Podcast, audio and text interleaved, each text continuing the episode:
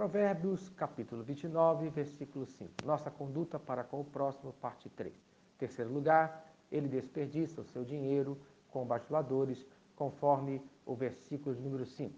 O homem que lisonjeia a seu próximo, arma-lhe uma rede aos passos. Isto é, aquele que muito bajula está preparando uma armadilha para o bajulado. Esse homem que bajula também engana, mente.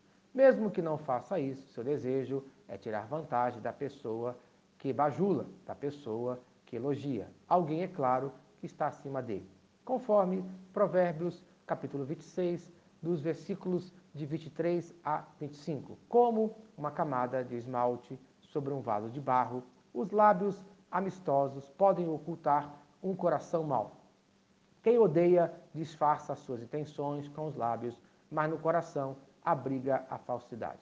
Embora a sua conversa seja mansa, não acredite nele, pois o seu coração está cheio de maldade. Isto é, muito cuidado com os bajuladores. Eles disfarçam as suas intenções, que geralmente não são boas, conforme Provérbios capítulo 11, versículo 9. Com a boca, o ímpio pretende destruir o próximo, mas pelo seu conhecimento, o justo se livra. Isto é, a boca do bajulador pode destruir a vida de qualquer pessoa, mas o justo, que tem o conhecimento de Deus, será livre. Por isso, precisamos do conhecimento, da sabedoria de Deus, para não cair na armadilha do bajulador. Existe uma grande diferença entre encorajar alguém e bajular, conforme Provérbios capítulo 28, versículo 23. Quem repreende o próximo obterá, por fim,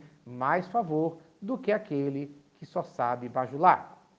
Para encorajar alguém, às vezes, é preciso repreender, conforme fala Provérbios, capítulo 6, versículo 23. Pois o mandamento é lâmpada, a instrução é luz, e as advertências da disciplina são o caminho que conduz à vida.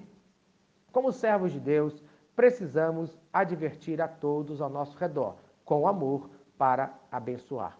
O bajulador, conforme Provérbios, capítulo 26, versículo 28, fala: A língua mentirosa odeia aqueles a quem fere, e a boca bajuladora provoca ruínas. As palavras do bajulador levam o bajulado, muitas vezes, a desperdiçar o seu dinheiro. Já o que dá instrução e advertência conduz a uma vida abençoada. Então, no dia de hoje, fuja da conduta do bajulador e busque a conduta da boa instrução, em nome de Jesus. Amém.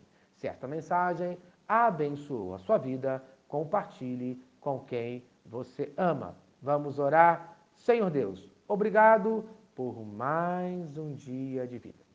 Abençoe a minha vida a não desperdiçar o meu dinheiro com coisas que não são bênçãos, nem na minha vida, nem na vida das pessoas que estão ao meu redor. Ajuda-me a ajudar ao necessitado, no nome de Jesus.